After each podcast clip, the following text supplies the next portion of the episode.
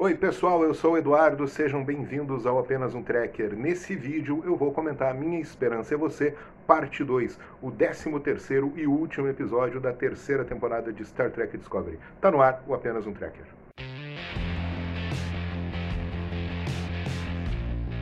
Lembrando a todas e todos que o meu livro Star Trek Utopia e Crítica Social está à venda nos links na descrição desse vídeo.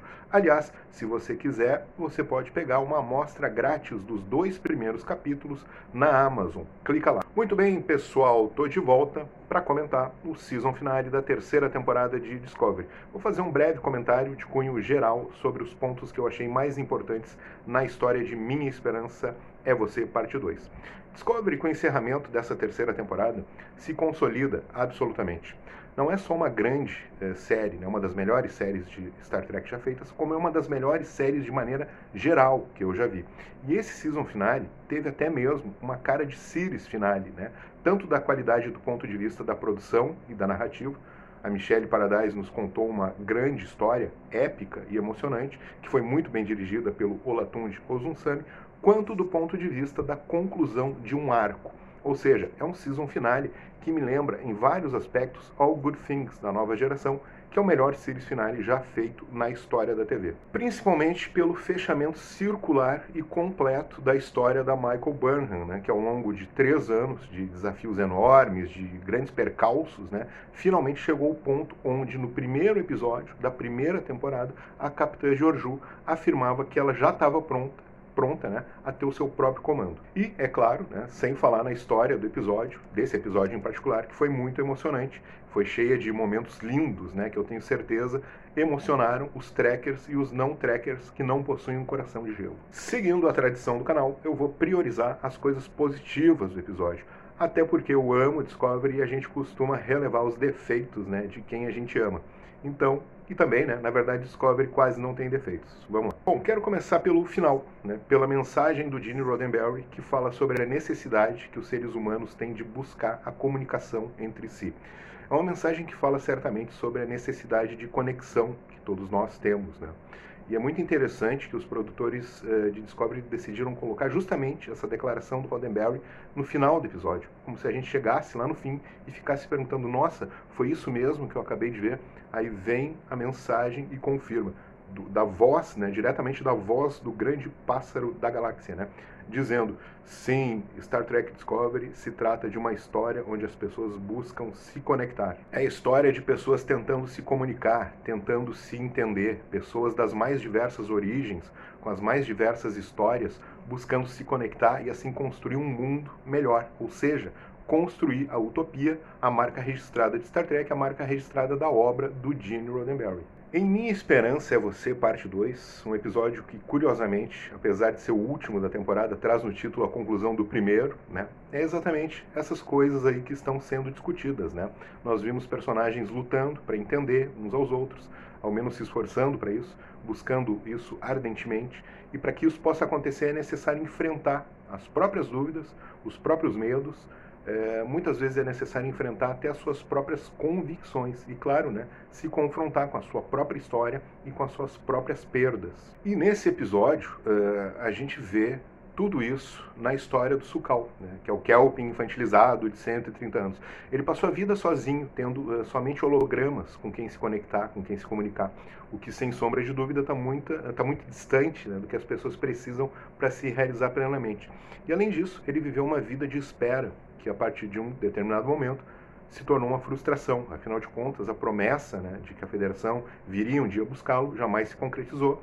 E aí o, o Sukal acabou submerso né, completamente num mundo imaginário e atormentado, né, como é possível ver na representação daquele monstro alga que o persegue e que não deixa, em última análise, se realizar completamente como Kelpin. E aí é nesse ponto que o Saru vai cumprir um dos papéis mais importantes da sua vida. E é emblemático também que os roteiristas têm escolhido dar uma forma humana para o personagem naquele contexto, né? Porque, afinal de contas, a tarefa que lhe cabe né, naquele momento, perante ali o menino Kelvin, é profundamente humana do ponto de vista da vida real. Ele precisa acolher aquela criança, se conectar com ela, pôr em prática uma comunicação doce que transmita segurança, torne o menino mais seguro, para que ele possa, por fim, conhecer a verdade, aceitar essa verdade serenamente e poder passar para a próxima etapa da sua vida, onde ele vai ser, vejam só, acompanhado pelo Saru, que apesar de muito mais novo, cronologicamente, vai exercer o papel de mentor, de guia, de pai, da mesma forma que o Culber e o Stamets decidiram também ser os pais da Adira. Mais uma vez comprovando que os roteiros são muito bem escritos, pois mesmo as histórias individuais ou dos pequenos núcleos, né, possuem paralelos evidentes. Bom, o Saru diz para o Sukal que lá fora existem muitos desafios, mas que também existem muitas maravilhas. Né?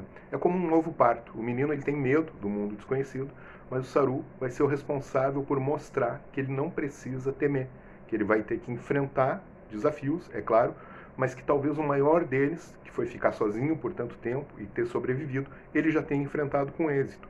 E aí, não sem alguma tristeza, vemos o nosso personagem querido abandonar a frota e levar o Sukal até o lugar onde ele pertence de fato, que é Caminar, né? acompanhando o seu desenvolvimento, lhe dando ele todo o apoio necessário mas eu acredito que a saída do, do Saru vai ser apenas momentânea. Né? O Doug Jones ele está em Toronto, segundo, segundo as notícias, gravando a quarta temporada. Então é certo que o Saru vai continuar na série. Né? Como eu acredito que entre a terceira e a quarta temporada terá passado no tempo da série mais ou menos um ano, assim terá sido é, tempo suficiente para que muitas coisas possam acontecer e porque o Saru, né, o Sukal, adquira autonomia e permita que o Saru volte para a frota. É claro que não na Discovery, né? Por causa do motivo que nós vemos no final do episódio. Mas, para fechar sobre o Sukal e o Saru, bom, se descobriu que o Sukal foi o responsável pela queima, né? Então, tem mais essa, essa questão que precisa ser trabalhada com o guri. Afinal, ele pode se sentir, assim, tremendamente responsável por algo que, na verdade, ele não tinha controle, né?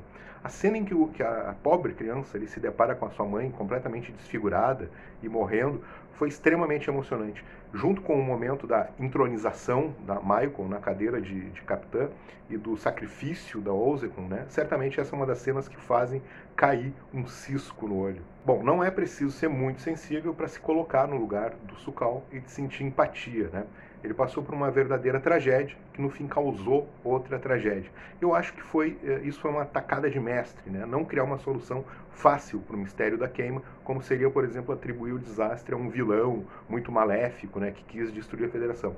É, colocar a responsabilidade da queima num evento assim altamente improvável, né, impossível de se descobrir à primeira vista, eu achei genial. Não é à toa que o almirante Vance dizia que há 120 anos Federação tentava descobrir a causa em vão. Né? Jamais poderia imaginar que tivesse sido uma criança com medo. E seres poderosos que causam tragédias, nós já vimos mais de uma vez em Star Trek. Né? Então, se alguém achou essa solução ruim, eu recomendo que veja o episódio The Survivors, da nova geração. A história de Sukal acaba apresentando alguma semelhança com a do agora Tenente Ahil, né? que esperou a Federação por 40 anos e no fim foi recompensado com a chegada dessa. Ambos esperaram, até mesmo se desesperaram, mas no fim conseguiram se comunicar e se conectar. Mas ainda seguindo na linha de mostrar conexão entre as pessoas, nós vimos que Gray poderá de alguma forma voltar a viver em uma existência corpórea. Né? Essa é a promessa do Dr. Culber. Né? Seria algo como o dispositivo que permitiu ao doutor de Voyager se deslocar por toda a nave. Nada também que o Dr. Moriarty já não soubesse em A Nova Geração. Mas o que chama atenção nesse ponto é que o Culber realmente decidiu cuidar de Adira e do seu namorado, Gray, assim como Stamets também já tinha decidido isso. Né? A cena final deles nessa temporada mostra uma família reunida e feliz, comprovando mais uma vez a temática da conexão que permeia toda a temporada e se manifesta de forma mais pungente nesse último episódio. Além disso, vai ser interessante também acompanhar o atrito entre o Stamets e a Michael na próxima temporada. Aliás, um pequeno comentário sobre o Grey. Eu não curti o personagem, mas como vulcano ele ficou perfeito. Uh, mas eu reconheço a importância dele pelo fato dele ser trans, né? E tem uma metáfora interessante aí ele está invisível, como as pessoas trans costumam ser para a sociedade. E o Culber decide que é hora do Gray se tornar visível. Né? Então acho que isso foi muito bem sacado também. Outra coisa primorosa desse episódio foi o trabalho em grupo, em equipe da tripulação da ponte. Nessa temporada eles ganharam muito mais espaço, né? mas é claro que eles ainda merecem muito mais, pois é, eu acho que está claro o potencial dos personagens. Seria legal se na próxima temporada tivesse algum episódio centrado na Ozekun, por exemplo. Né? Ela parece ter uma história é, muito legal né, por trás dela. O fato é que ela foi uma das responsáveis por salvar o dia, né? Houve um trabalho triplo, a equipe do, do Saru e a equipe da Tilly e a Michael e o Book. Quer dizer, a história teria tido um final infeliz se falhasse o trabalho de algum desses, né? Em suma, trabalho em equipe que exige conexão e comunicação, né? Os temas da temporada e do episódio. Falando sobre o Book, duas coisas merecem ser destacadas, né? É claro que o nome dele não poderia ser Cleveland Booker, né? Afinal, ele é um alien. Então pode ser que na temporada seguinte a gente conheça mais sobre as suas origens e sobre o seu mentor, que inclusive lhe emprestou o nome. Né? E descobrir as capacidades empáticas dos Quadians também foi muito legal. É, tipo mega, ultra capacidade empática né, que eles têm, já que o, Book conseguiu se conectar com o DNA do tardígrado do Stamets e realizar o salto mais importante da história da Discovery. Né? Isso nos diz, nos diz duas coisas. Eu acho que os Quadians eles vão poder ajudar a Federação a operar naves com motor de esporos, e essa saída é pura e gloriosa ficção científica. Né? Se alguém, por exemplo, acha que isso foi tipo Deus ex machina ou escrita preguiçosa, a pessoa precisa se atualizar sobre as bizarrices infinitamente mais bizarras do que isso que aconteceram ao longo aí de mais de um século de ficção científica. Né? Pode começar, por exemplo, pelo episódio Tin Man, da nova geração. E sem falar que teve nesse episódio a clássica ejeção do reator de dobra. Poucas coisas são mais Star Trek do que isso. Já uh, o espaço né, interno da nave, mostrando nas cenas eletrizantes dos turbolifts, me pareceu um pouco exagerado. Mas se eu acredito que uma nave viaja em estradas de cogumelos no espaço, por que, que eu não poderia achar ok aquilo ali, né? E o que conta para mim é o efeito estético e narrativo, né? As lutas daquela cena ali, com os elevadores se movimentando e a queda final do Zari lá embaixo, foram incríveis, né? E o book não poderia estar mais certo, né? Se alguém ameaça os meus gatos, como aquele idiota fez com a Grudge, certamente eu jogaria a pessoa de um elevador também. Por fim, a conclusão de um arco de três temporadas com essa personagem complexa que é a Michael Burnham. É a minha personagem favorita de Discovery ela é a mais humana de todas. Ela possui incontáveis conflitos interiores. Ela é impulsiva, mas ela sempre busca fazer aquilo que acredita ser o melhor, mesmo que isso vá contra tudo e todos ou todas as regras entediantes da frota estelar. O Capitão Kirk não é assim. Talvez ela seja mais parecida com o Kirk que todos os capitães, né? E isso é um baita elogio, na minha opinião. Mas é claro que eu não quero reduzir a Michael a isso. Ela, ela é superior ao Kirk em muitos aspectos, inferior em outros normal. Mas o que conta é que escrevendo certo por linhas tortas, a Michael conquistou até mesmo o Almirante Vence, né, que desconfiava dela no início. Ele reconhece isso, né? A Michael faz as coisas da sua maneira, é o Michael's way, né? E as coisas dão certo no final. Se o Kirk roubou a Enterprise, explodiu a Enterprise com um monte de Klingons dentro, né? Olha a Michael aí teletransportando todos os reguladores da Osaira para o espaço, né? A Michael faz coisas do mesmo tipo, né? ou ainda além até, e desobedece todas as regras quando é necessário. É claro que para os fãs que são fanáticos pela hierarquia e pelos regulamentos entediantes da frota, a Michael é um horror, né? mas eles devem lembrar que então não podem gostar do Kirk também. Afinal, se tem algo que conecta os dois personagens, é a rebeldia. Se eu fosse um oficial da frota, eu gostaria de ser amigo da Michael e do Kirk, e não dos escoteiros. A questão é que o episódio fecha um ciclo. Né? No primeiro episódio de Discovery, a Jojo que evidentemente não era uma capitã que costumava se enganar, disse que tinha chegado a hora da Michael se tornar capitã. O resto é história, né? Nós sabemos todas as reviravoltas que aconteceram na vida da personagem.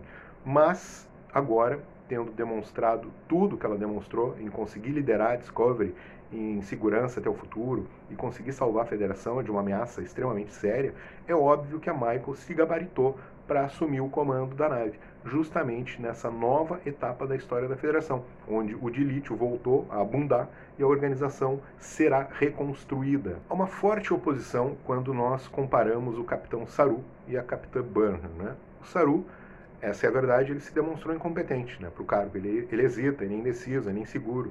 Os roteiristas representaram isso no fato dele sequer conseguir escolher uma frase de efeito para usar no momento em que a nave entra em dobra ou salta. Né?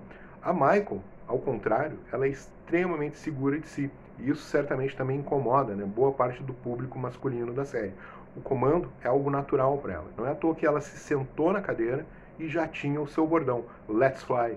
Que momento glorioso. Que promoção merecida, né? Essa temporada consolida a Michael como uma personagem foda demais, que vai participar ativamente da reconstrução da federação. E, e se isso não é ser foda, eu não saberia dizer o que, que é. A Michael vai liderar o restabelecimento da comunicação entre os planetas da federação. Ela vai ser a promotora da reconexão entre eles. Isso não é maravilhoso? Para finalizar, a temporada se encerra sem dar aquele cliffhanger tenso, né, que indica uma grande tragédia ou inimigo na próxima temporada. Não, muito pelo contrário. O final, com a Michael dizendo Let's Fly, nos dá esperança. Aliás, o Picard encerra a temporada da nova série da mesma forma, né, com o tradicional Engage. O final nos reconduz à utopia.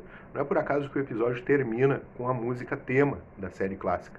Isso indica que talvez a temporada 4 vai ser voltada para um modelo mais tradicional e utópico de Star Trek. Afinal, a federação está sendo reconstruída, vai ser normal que se encontre pelo caminho novas vidas e novas civilizações, né? já que todos voltarão a voar. E a Discovery vai exercer um papel fundamental nisso, levando de lítio para quem precisa a nave podia trocar o nome de Discovery para Delivery. E, é claro, eu acho que a cadeia Esmeralda ainda estará por aí, né? mesmo com a morte da Osária. Afinal, ela não era líder absoluta, né? ela era apenas uma ministra. Tem até um congresso na cadeia Esmeralda, vale lembrar. Enfim, uma grande temporada, um grande final de temporada. Discovery se torna cada vez melhor, vem num crescendo. Cada temporada é melhor que a anterior, o que nos deixa muito empolgados para a temporada seguinte, que promete. Let's Fly. Pessoal, esse foi o meu comentário. Eu agradeço a todos que acompanharam a série de vídeos do canal comentando a terceira temporada de Discovery. É, esperando agora ansiosamente né, informações a respeito da produção da próxima temporada e conto com vocês aí nos próximos vídeos do canal. Não esqueçam, o livro Star Trek Utopia e Crítica Social está vendo nos links na descrição. Também se inscrevam no canal, curtam, né, compartilhem o vídeo com os seus amigos nas suas redes sociais. Uma vida longa e próspera a todos. Tchau.